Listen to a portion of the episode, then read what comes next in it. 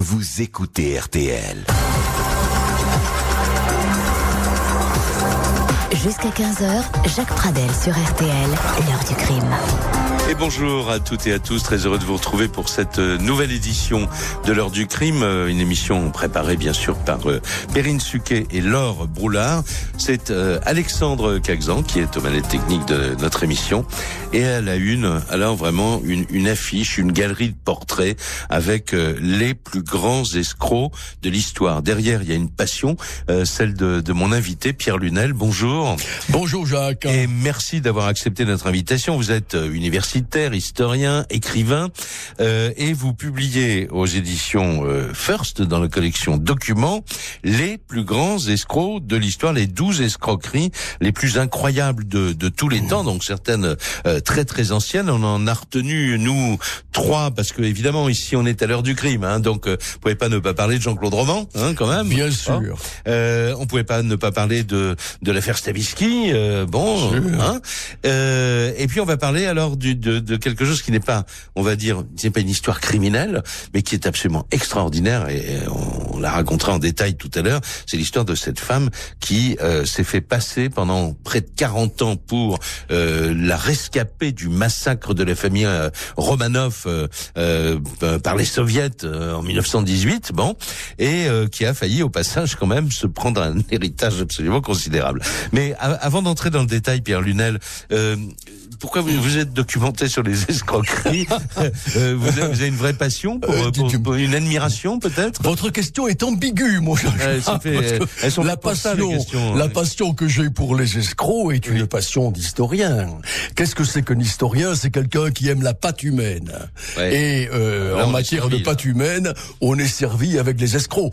En plus, ils sont fascinants.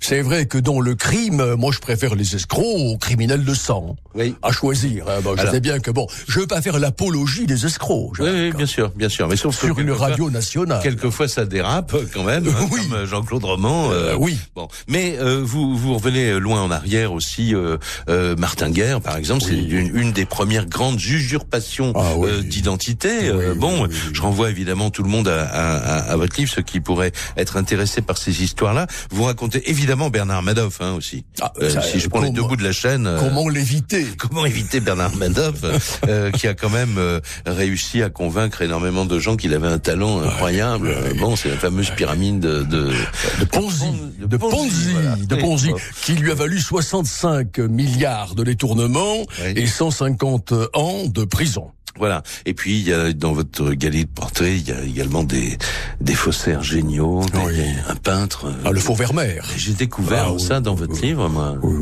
ah ben les faux Vermeer, c'est fabuleux. Van Meegeren. Il s'appelle pour moi c'est le plus grand génie des faussaires.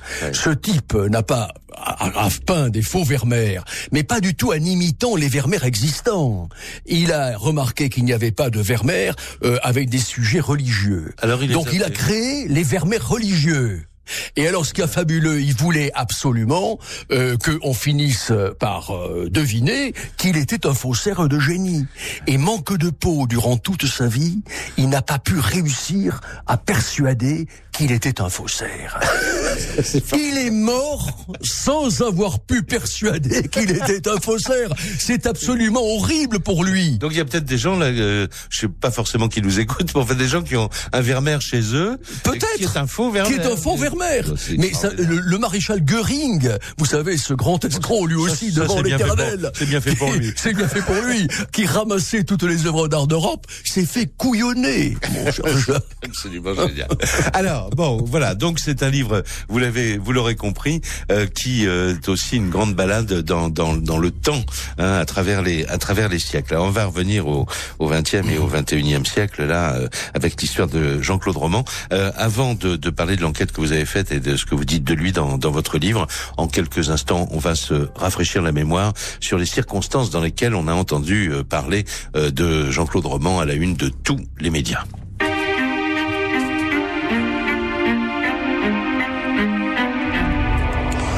Nous sommes le samedi 9 janvier 1993 à Prévesin-Moins, un petit bourg français à quelques kilomètres de la frontière suisse. Aux premières heures de la matinée, celui que tout le monde appelle le docteur Roman, unanimement respecté et admiré euh, comme un, chercheur de pointe de l'OMS depuis 18 ans. Cet homme vient de tuer sauvagement son épouse Florence à coups de rouleau à pâtisserie. Il a ensuite euh, fermé la porte de la chambre conjugale et il est monté à l'étage. Lorsque ses enfants, Caroline, 7 ans, et Antoine, 5 ans, se sont réveillés, il leur a demandé de ne pas faire de bruit. Il leur a dit parce que ma maman dort et il les a accompagnés dans le salon. Là, il a glissé une cassette vidéo des trois petits cochons dans le magnétoscope. Il s'est assis entre ses enfants sur le canapé et il les a très longuement câlinés. Plus tard, euh, le, le, papa médecin les a trouvés un peu un peu chauds. Euh, il leur a dit qu'il allait prendre leur température. Il a demandé à Caroline de monter dans sa chambre, de s'allonger sur le ventre et il a joué avec elle. Il a joué à lui mettre euh, son oreiller sur la tête et puis il lui a tiré à bout portant un coup de carabine 22 long rifle équipé d'un d'un silencieux. Il a ensuite euh, appelé l'autre enfant, Antoine, et il a recommencé. Il a remonté ensuite la couette sur le corps des deux enfants, et puis il est redescendu, il est sorti acheter des journaux, et il a relevé son courrier dans la boîte à lettres euh, à la porte du jardin. En fin de matinée, euh, Jean-Claude Roman a empaqueté sa carabine, il est monté dans sa voiture, il a parcouru les 60 kilomètres qu'il séparait de la maison de ses vieux parents dans, dans le Jura, il a déjeuné avec eux. Et puis, il a demandé à son père à un moment de venir examiner avec lui à l'étage une gaine d'aération défectueuse. Le vieil homme euh, s'est euh, agenouillé pour examiner la pièce. Jean-Claude Roman lui a tiré deux balles dans le dos. Et puis il est redescendu. Il a tiré encore sur sa mère cette fois. Et ensuite, il a exécuté le chien, labrador. Ensuite, euh, il est remonté dans sa voiture, il a pris la direction de Paris où il devait retrouver sa, sa maîtresse euh, Chantal. Il lui avait dit au téléphone qu'ils iraient dîner ce soir-là dans la maison de campagne de son grand ami Bernard Kouchner, quelque part près de la forêt de Fontainebleau. Mais en traversant la forêt, il a fait semblant de, de ne pas retrouver euh, son chemin. Euh, il avait arrêté sa voiture dans une clairière et là, il asperge Chantal euh, de gaz lacrymogène. Il tente de l'étrangler. Alors, euh, elle se débat, lui échappe. Elle le supplie de ne pas la tuer. Et là, il s'effondre en larmes. Il la ramène chez elle, mais il lui fait promettre de ne rien dire à personne. Et puis au petit matin du dimanche 10 janvier 1993, euh, Jean-Claude Roman est de retour dans sa maison de Prevessin. Il passe toute la journée devant la télévision. Tard dans la nuit, vers 4 heures du matin, il asperge d'essence le, grenier, les corps des enfants, celui de Florence. Il se met en pyjama, il absorbe un cocktail de somnifères et de barbiturique et il met le feu. Les pompiers, euh, arrivés très vite euh, sur place, découvrent euh, les cadavres dans la maison en flammes. Jean-Claude Roman, euh, qui vit encore, est plongé dans un coma profond. Il est conduit dans un état quasi désespéré à l'hôpital cantonal de Genève. Dès le début de l'enquête, les gendarmes vont découvrir un message manuscrit dans sa BMW de location. Ce message dit ceci, je cite, Un banal accident et une injustice peuvent provoquer la folie, pardon. Quelques heures plus tard, au siège de l'OMS à Genève, contrairement à ce qu'il avait toujours dit, les gendarmes vont faire une découverte. Le docteur Roman ne figure pas sur la liste du personnel. RTL, Jacques Pradel, l'heure du crime. On va se retrouver dans un instant et parler cette fois bah, de la manière dont pendant toutes ces années, Jean-Claude Roman a réussi à faire croire à son entourage qu'il était médecin alors qu'il avait arrêté ses études de médecine en deuxième année. L'invité de l'heure du crime euh, cet après-midi, c'est Pierre Lunel euh, pour son enquête sur les plus grands escrocs de, de l'histoire, les douze escroqueries les, les plus incroyables de, de, tous les temps qui viennent de paraître euh, aux éditions First. Alors, Jean-Claude Roman, évidemment, vous ne pouviez pas passer à côté d'une histoire comme celle-là. Impossible. Impossible parce que, bon, d'abord, ça fait froid dans le dos. Et au début, je me suis interrogé, je me suis dit, au fond, est-ce que c'est un escroc? Parce que c'est un crime affreux. Il est criminel, il est assassin, il est imposteur, c'est vrai. Et l'imposture, c'est une grosse escroquerie, surtout de ce calibre, parce que quand même 20 ans d'imposture, à notre époque, avec les moyens que nous avons de savoir, ça passe l'entendement. Mm. Puis je me suis dit quand même, il, il additionne les trois qualité, si je puis me permettre de parler ainsi, à savoir, il a escroqué des gens, parce que financièrement, il, fallait bien il a escroqué la euh, famille, il a été un imposteur, et il a été un assassin. Autrement dit, Jean-Claude Roman, euh, il accomplit le, le, le tour de la boucle. Et c'est, ça fait froid dans le dos parce que les circonstances sont euh, absolument affreuses parce qu'il se passe à la fin. Oui. Alors, c'est, ce qui est très très intéressant dans cette histoire et, et relativement inédit, c'est que il y a l'imposture du début, c'est-à-dire qu'il rate ses examens, bah il va dire qu'il les réussit. Jusque là, bon bah voilà. Euh, mais ensuite, quand il dit bah j'ai mon diplôme de médecine, il faut bien qu'il trouve du boulot. J'ai trouvé du boulot à l'OMS. Quand il part le matin, il est censé aller travailler.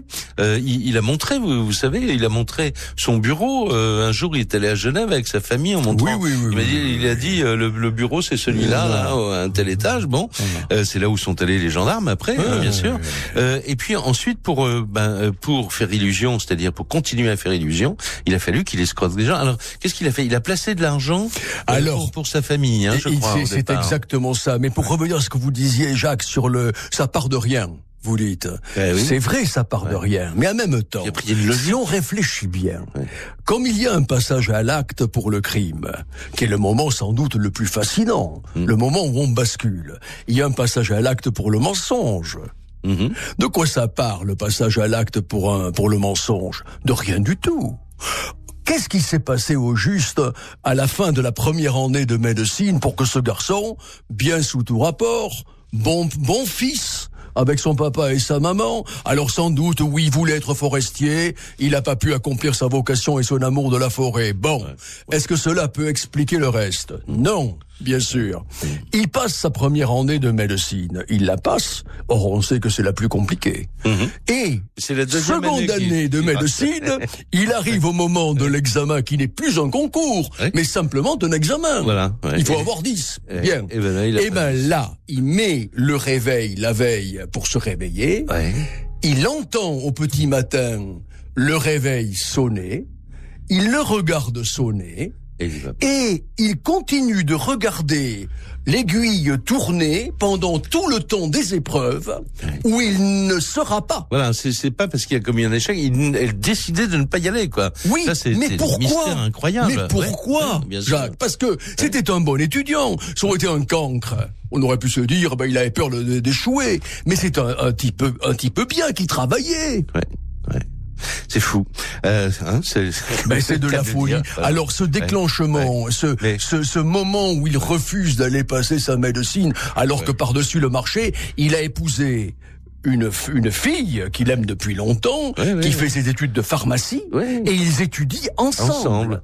Mais le comble de tout, c'est qu'il va continuer à faire semblant de réviser mhm. la troisième année, puis la quatrième, puis la cinquième, puis la sixième, puis la septième. Bien sûr. Et d'ailleurs, euh, au cours de, de ces, cette vie de mensonge, il va rencontrer des médecins avec qui il va parler et qui vont euh, dire, bah oui, on, nous, on a parlé avec un confrère, quoi, parce que ah, il, est balèze, hein, je veux dire, il, est français, il est étudie. lui. Il étudie vraiment la médecine. Il oublie, enfin, il oublie volontairement d'aller passer euh, les examens. Alors, il y a aussi un côté euh, très noir avant les avant les meurtres, c'est que euh, il va carrément escroquer effectivement des gens, leur faire penser que il y a un médicament miracle contre le cancer, que ça vaut très très cher.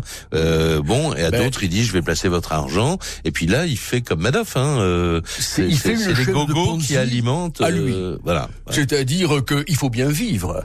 Il est chercheur à il est chercheur à l'OMS, dit-il. Euh, un chercheur à l'OMS, ça gagne peut-être peut-être pas comme euh, comme un chirurgien qui opère, mais enfin ça gagne sa vie. Donc il faut bien quand même qu'il ramène des sous. Or il n'a pas euh, de source de revenus. Hmm. Alors qu'est-ce qu'il fait? Il se dit puisque je suis à l'OMS à Genève, Genève étant le paradis de la finance, il est normal que je rencontre là-bas des gens qui peuvent me donner de bonnes idées de placement. Donc je vais demander autour de moi à des gens qui ont des sous à placer, s'ils veulent pas me les confier, et je m'en vais les placer pour eux. Et c'est ce qu'il a fait. Alors, bon, je laisse euh, le soin à ceux qui vous écoutent cet après-midi de continuer à, à voir la manière dont vous avez revisité la, vie de Jean-Claude Roman. Moi, je voudrais juste qu'on écoute, pour terminer, un, un document RTL euh, que Laure Broulard a retrouvé dans les archives sonores de la station. Euh, c'est au moment du, du procès de, de Jean-Claude Roman. On est le, le 2 juillet 1996, et c'est le ce jour-là euh, dont on va parler. Euh, c'est Jean-Claude Larivoire qui est sur place pour RTL, et il assiste à comment dire à la déposition d'experts qui sont vraiment gênés aux entournures pour décrire la psychologie de cet homme. Écoutez. Avec le langage du bon sens populaire, on dirait qu'il est à demi-fou. Ainsi s'est exprimé à propos de Roman le docteur Laurent, l'un des psychiatres venu faire son rapport devant les jurés. Mais a-t-il précisé, comme d'ailleurs tous ses collègues, l'accusé n'a pas agi en état de démence, il n'a jamais été privé de son discernement, même si ses troubles de personnalité sont incontestables. Tous les hommes de l'art venus à la barre sont d'accord pour qualifier le quintuple assassin de mythomane narcissique. Narcissique, cela signifie, explique le docteur Pierre Lamotte qu'il a besoin constamment d'être rassuré par le regard des autres. Ainsi, lorsqu'il a pris conscience que la vérité tuerait ses parents, eh bien il les a tués pour ne pas les décevoir. L'expert s'empresse d'ajouter, avec une modestie qui lui fait honneur, vous savez, la psychiatrie n'explique pas tout. On se retrouve dans un petit instant hein, avec Pierre Lunel et on va faire connaissance ensemble d'une certaine euh, Anna. Anderson. Ça vous dit rien Ah, euh, ben, pourtant, elle a réussi à, elle aussi, à mentir pendant pratiquement toute sa vie. Alors maintenant, avec Pierre Lunel, on va euh, vous raconter une histoire qui, qui traverse vraiment euh, le, le XXe siècle, hein, depuis la, la, Révolution russe, on va dire. Euh, voilà, lorsque le, le, le tsar va perdre, va être obligé d'abdiquer, et puis il va y avoir une celle que vous appelez la pseudo Anastasia, qui s'est présentée pendant toute sa vie, et on on a mis très longtemps à, et on continue encore à se poser des questions d'ailleurs aujourd'hui sur cette femme, euh, une femme qui va dire mais moi je suis l'une des filles du tsar et euh, j'ai échappé au, au, grand massacre. Euh, et puis le, le problème c'est que euh, bah, ça faisait pas plaisir à tout le monde parce qu'il y avait un héritage énorme à prendre. Bon, alors vous, puisque j'ai dit tout à l'heure, vous êtes aussi historien, Pierre Lunel, vous oui. pouvez nous rafraîchir la mémoire sur les, les, derniers moments de, de de, du tsar. Ben, c'est une histoire pas, des soviets, une, une, histoire pathétique aussi pathétique que la mort de Louis XVI et Marie-Antoinette chez nous. Hein. C'est 1917, les soviets prennent le prennent le pouvoir et euh, la, le, le, tsar, comme vous l'avez dit, abdique. Très bien.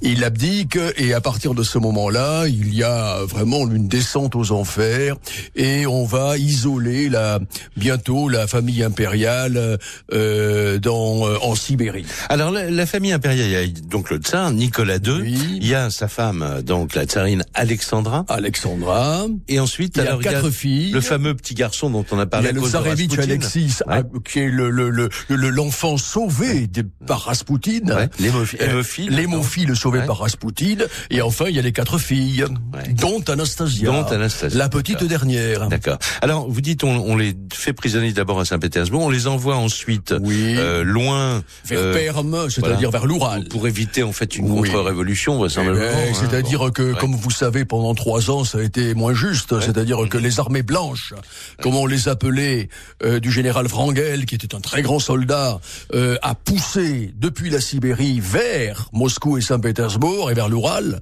d'abord, et que par conséquent, là où on avait placé la famille impériale, les commissaires de la Révolution euh, ont téléphoné à Lénine en disant qu'est-ce qu'on fait? Oui, parce que l'armée blanche euh, ben, elle n'était pas loin. Et alors on se disait, alors vraiment, si jamais les armées blanches mettent la main sur le tsar, le sauvent, le libèrent, et qu'ils aient ce drapeau-là à leur tête, euh, peut-être les carottes seront cuites.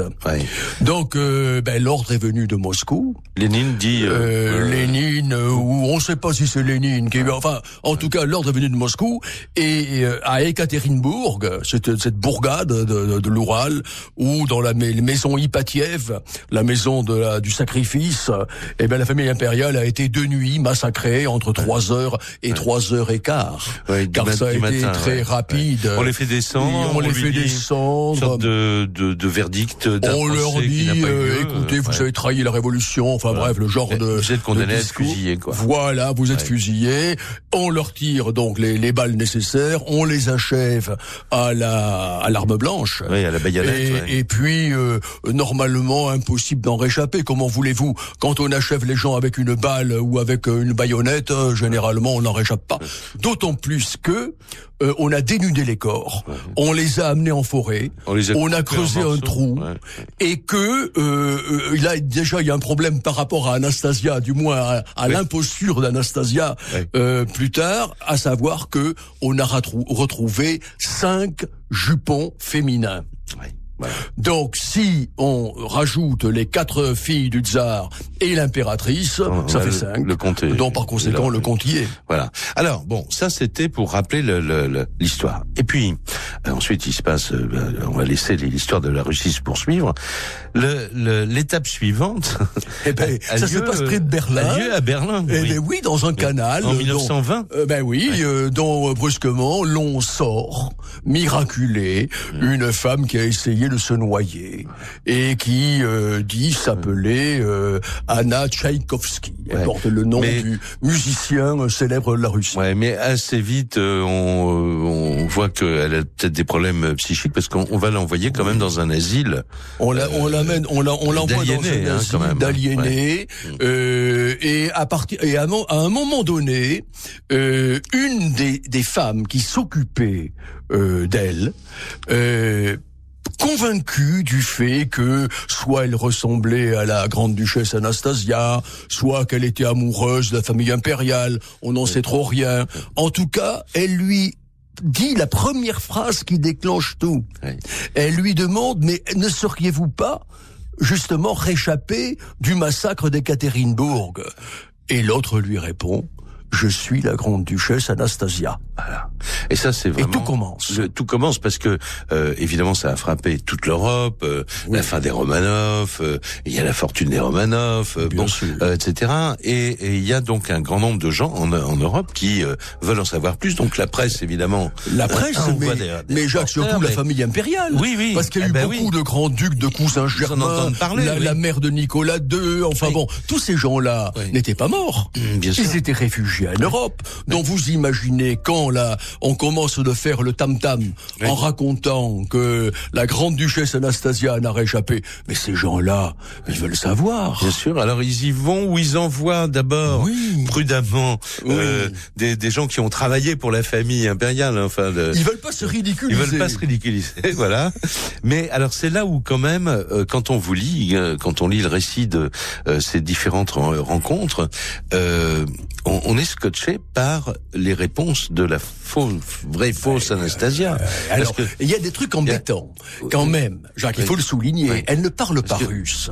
Oui, voilà. Non, elle parle allemand. Elle a le type Alors, slave. Hein, euh, oui, elle a le type slave. Bon. Les gens généralement considèrent qu'au niveau du physique, elle ne ressemble pas trop à, à la grande duchesse Anastasie. Oui, mais elle a réponse à tout. Elle dit mais j'ai pris des coups euh, sur la tête, donc euh, voilà. Oui, sauf qu'on trouvera, on trouvera qu'il n'y a pas de traces. Oui, voilà, plus tard. Bon, mais pourquoi euh, pourquoi vous parlez pas russe? Ben j'ai oublié. C'est c'est le c'est le stress en fait. Hein, c'est le je traumatisme. Veux oublier. Je veux oublier. Je ne veux plus parler russe voilà. dans ma vie. bon, mais alors elle va donner quand même un certain nombre de détails ah, qui sont scotchants très quand même. Troublant, très troublant. Par exemple, il y a le le fils du, du médecin euh, du tsar qui a grandi avec les, les des grandes duchesses, avec les filles euh, euh du tsar, et, et qui euh, vraiment euh, vient, la reconnaît comme Anastasia et, et, lui pose certaines questions qui sont bluffantes. Oui, parce que les, les, les, réponses n'ont pas été publiées dans la presse. Non, les réponses ne sont pas publiées dans la presse. Et alors, par exemple,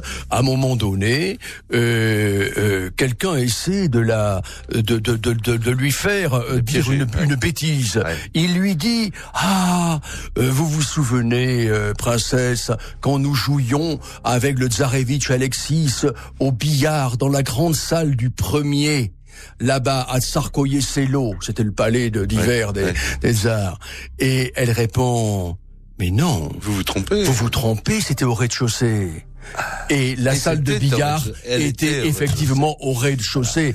Et quand une deuxième fois, et ça c'est tout bluffant, euh, on lui dit, mais hum, vous vous souvenez, le petit aide de camp du Tsarevitch, votre frère, me, il s'appelait euh, quelque chose. Il dit, mais oui, mais il n'y avait pas que Fedor, il y en avait un second. Il s'appelait, elle donne le nom. Elle donne le nom. Voilà. Alors bon, mais euh, on va continuer à parler d'elle. On va faire une pause effectivement euh, parce que du coup, elle a été célèbre dans le monde entier. Euh, elle est allée à New York hein, euh, aussi. Bon, et puis après en Grande-Bretagne. Et puis elle est revenue du côté de l'Allemagne. Bon, on va raconter euh, tout ça. Et puis surtout, on va vous raconter comment elle a été confondue très très tardivement. L'invité de l'heure du crime, Pierre Lunel, pour son livre qui vient de paraître aux éditions First, les plus grands escrocs de, de l'histoire. Et au cœur de ce livre, qui raconte beaucoup d'autres histoires, hein, il y a 12 escroqueries particulièrement euh, euh, spectaculaires, bah, il y a celle de cette femme qui va finir par se faire appeler, après Madame Tchaïkovski, euh, Anna Anderson. Alors, elle, elle se fait appeler Anna Anderson au retour des États-Unis. Il faut dire quand même, Pierre Lunel, et vous le racontez dans le livre, que il y a évidemment les gens très critiques, on essaye de la piéger. Elle fait des réponses quand même scotchantes parce que où est-ce qu'elle est allée, euh, com- euh, que- comment elle a découvert que le billard était euh, au rez-de-chaussée. euh, bon, Euh, mais il y a des gens aussi qui de bonne foi vont la reconnaître, dont le fils du médecin de famille par exemple, Ben qui vient des États-Unis. Ben oui, pour la Gle- rencontrer. Ben oui, euh, Gleb Ouais. Potkin, il a grandi avec la petite. Et oui, et Donc, suite, euh, Oui, enfin, alors que il faut quand même penser que quand on grandit avec un enfant euh, de, de Ouais. 6-7 ans, Mm. euh, quand on le retrouve à 18-20 ans, on n'est pas obligé de le reconnaître non plus. Oui, Mais enfin, lui, bon. il a eu envie de la reconnaître. En tout Euh, oui. Ah, bon. Euh, enfin, il y a aussi une chose qui est très troublante, c'est que dans le physique de celle qui se prétend Anastasia, il y a des choses qui sont très troublantes négativement. Par exemple, les oreilles, Ah. ça ne se transforme pas. Or, la petite euh, duchesse, elle avait euh, des oreilles très fines. Mhm. Voilà. Alors que Elle Anna. Anderson, enfin Madame Tchaïkovski, euh, a des oreilles aux ourlets épais. Et oui.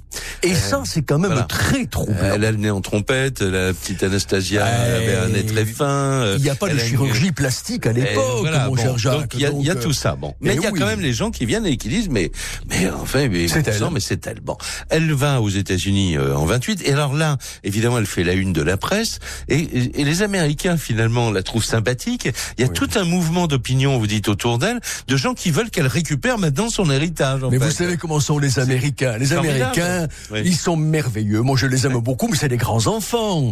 Donc, euh, toutes les questions de mystère, Oui. de retrouvailles de gens perdus, tout Oui. ça, Ça les ça les fascine, ça les passionne. Et puis, vous savez que les familles royales, pour les Américains, c'est vraiment le must. Donc, ils soutiennent Anna Anderson.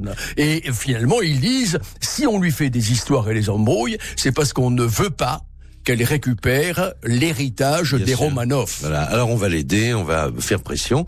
Euh, c'est une histoire très riche quand même. Je voudrais encore un, un petit mot. Euh, Il y a des journalistes qui se mettent sur le coup, qui font des enquêtes pour le coup. Bon.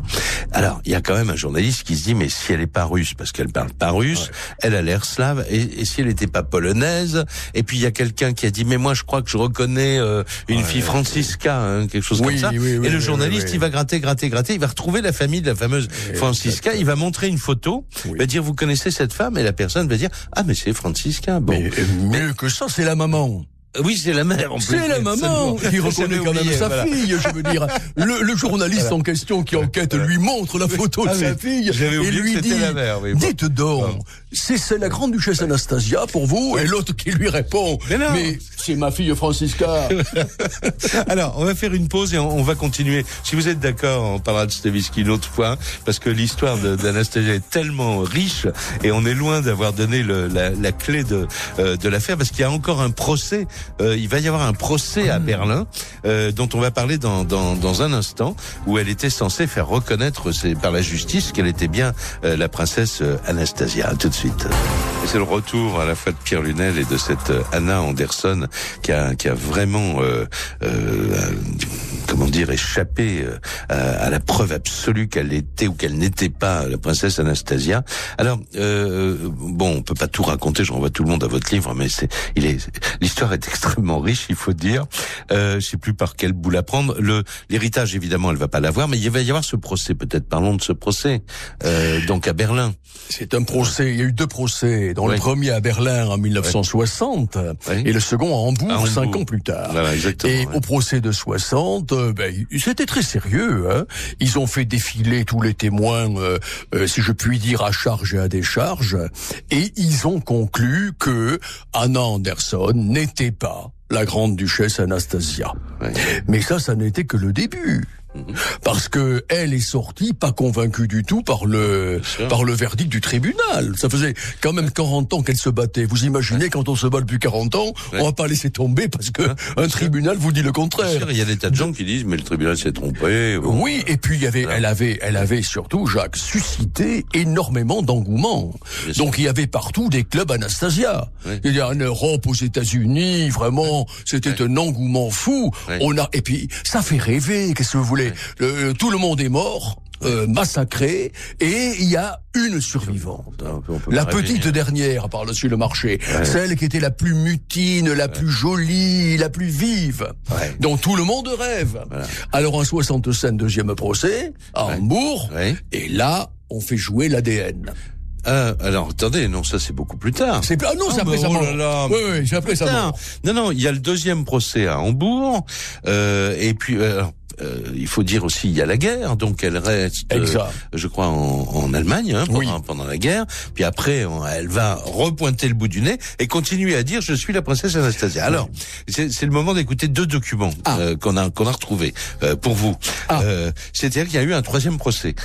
très peu de gens, très peu de gens le savent, hmm. mais il y a eu un troisième procès en 1965. elle obtient qu'un nouveau procès soit tenu encore à Hambourg.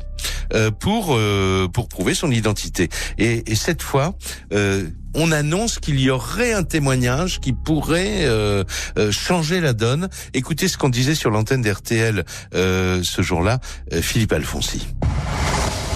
Le procès qui se déroule actuellement à Hambourg, comme celui qui a eu lieu en 1941 à Berlin, sont avant tout des procès d'héritage. La question qui se pose est celle-ci y a-t-il eu un survivant au massacre de la famille impériale de Russie? Une des princesses a-t-elle pu être sauvée? La réponse définitive à ce problème sera peut-être donnée par le procès de Hambourg. Un homme est en effet venu témoigner jeudi dernier. Cet homme s'appelle Clay Benzelt. C'est un tailleur autrichien qui se trouvait en Russie, à Ekaterinenburg, au moment du massacre.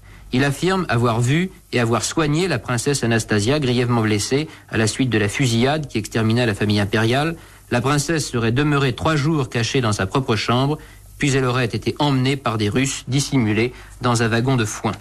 Annie, pour sa part, a toujours affirmé avoir quitté la Russie dans des circonstances analogues. Voilà donc pour les derniers rebondissements de cette affaire, voilà pour les dernières péripéties de ce procès de Hambourg, un procès qui est pour Anastasia celui de la dernière chance. Alors là, on était, j'ai dit une bêtise, euh, Pierre Lunel. On est au procès de 65 dont vous parliez, le procès de Hambourg, avec euh, cette possibilité-là, mais ça ne convainc pas euh, la, la, justice, mmh. qui donne à peu près le même jugement que le, le, premier procès. Mais on a retrouvé un deuxième document. Et cette fois-ci, ce document, il date du 27 février 1900 98, euh, c'est-à-dire euh, euh, elle, elle est morte en 1984, hein. donc 84, 94, 98, ça fait 14 ans. 14. Or 14 ans après, eh ben le 27 février 1998, très exactement, on apprend que les dépouilles de la de la famille du tsar Nicolas II vont être transférées à Saint-Pétersbourg. On en profite pour faire des prélèvements ADN et écoutez ce que disait sur l'antenne d'RTL Pierre Jean. Euh, le journaliste Pierre Jean, qui revenait sur ce mystère de la princesse, de la vraie fausse princesse Anastasia, mystère, autant le dire tout de suite, résolu par l'ADN.